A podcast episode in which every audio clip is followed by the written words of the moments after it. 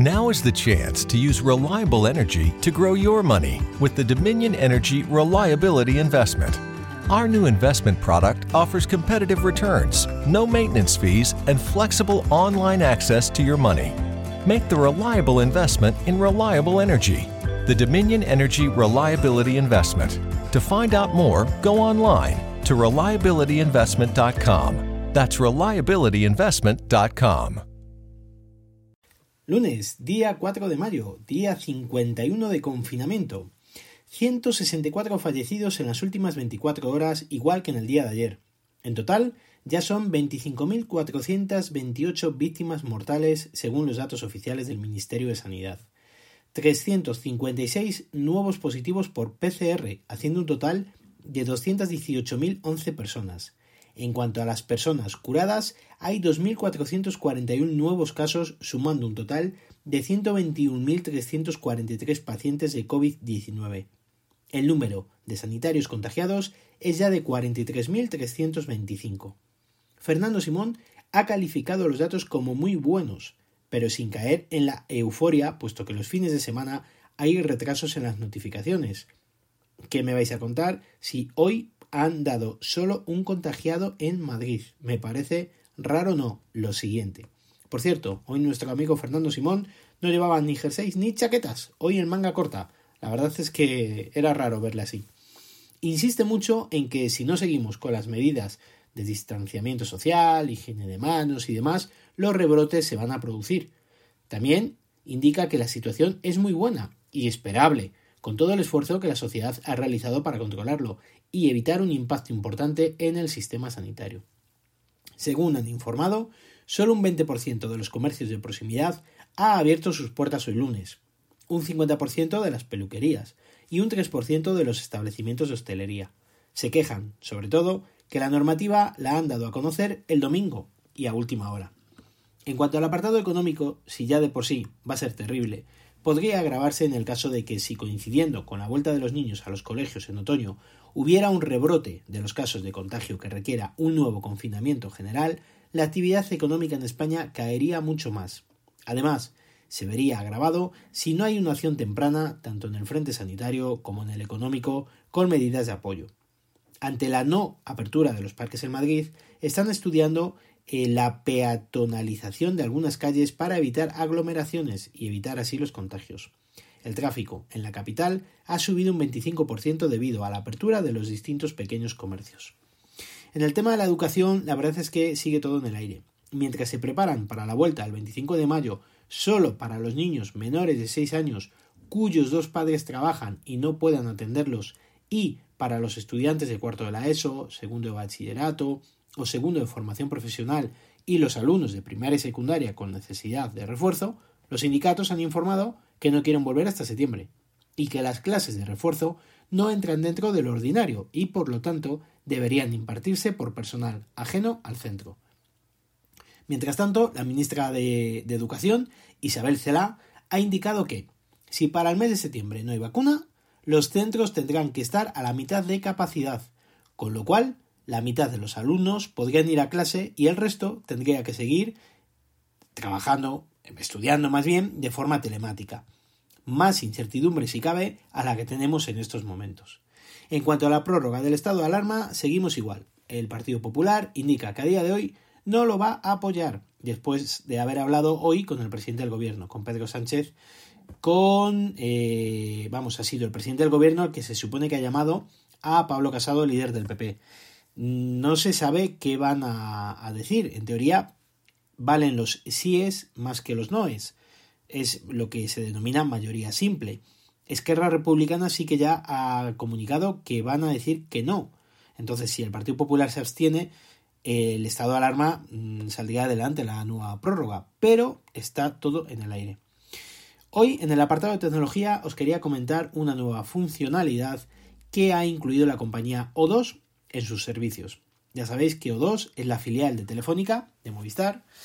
Y el otro día me salió una notificación en el teléfono indicándome que había nuevos ajustes de mi operador, que si quería descargarlos e instalarlos. Le dije que sí y no le di mayor importancia. Luego leyendo Twitter, y gracias al gran JM Ramírez del podcast Más que Teclas, leí que estaba relacionado con este tema. así que me dispuse a investigar un poco al respecto. Las llamadas VoLTE, V-O-L-T-E, y las llamadas Wi-Fi ya están disponibles. Las llamadas VoLTE se realizarán siempre con cobertura 4G, mientras que las llamadas Wi-Fi se realizan a través de la conexión de datos Wi-Fi del teléfono móvil.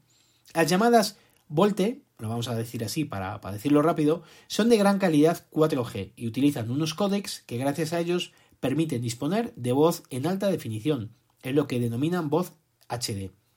El tiempo de establecimiento de llamadas es menor que el de las llamadas tradicionales. El teléfono permanece con cobertura 4G mientras hablas, por lo que puedes estar navegando por páginas web a máxima velocidad o incluso hacer una videollamada.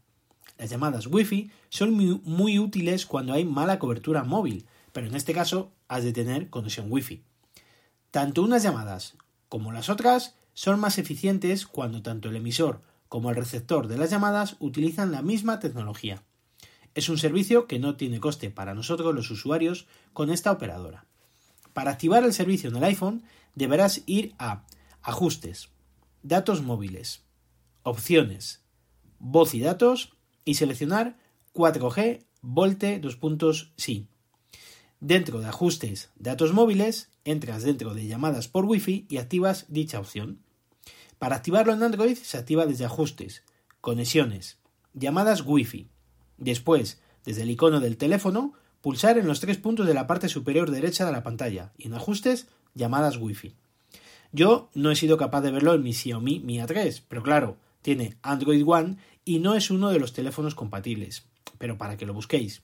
En teoría, los teléfonos compatibles a día de hoy son todos los Samsung Galaxy desde el S9 hasta el S20 Ultra, algunos Huawei y los iPhone desde el 6S en adelante.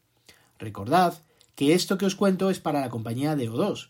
El Movistar no sé si será igual o habrá mayor compatibilidad con el resto de las y con el resto de las compañías no tengo ni idea.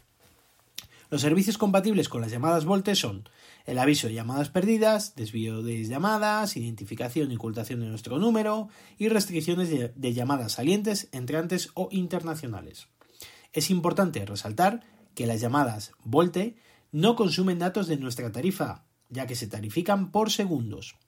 Como os he comentado, no todos los terminales son compatibles, y en nuestro caso compartimos la infraestructura de Movistar. Es más, cuando realizamos la llamada mediante Wi-Fi, en el nombre de la compañía indica Movistar Wi-Fi. Si tenéis esta compañía y algún teléfono compatible, por ejemplo un iPhone, prueba a poner el dispositivo en modo avión y luego activa la Wi-Fi. Verás cómo te indica lo de Movistar Wi-Fi.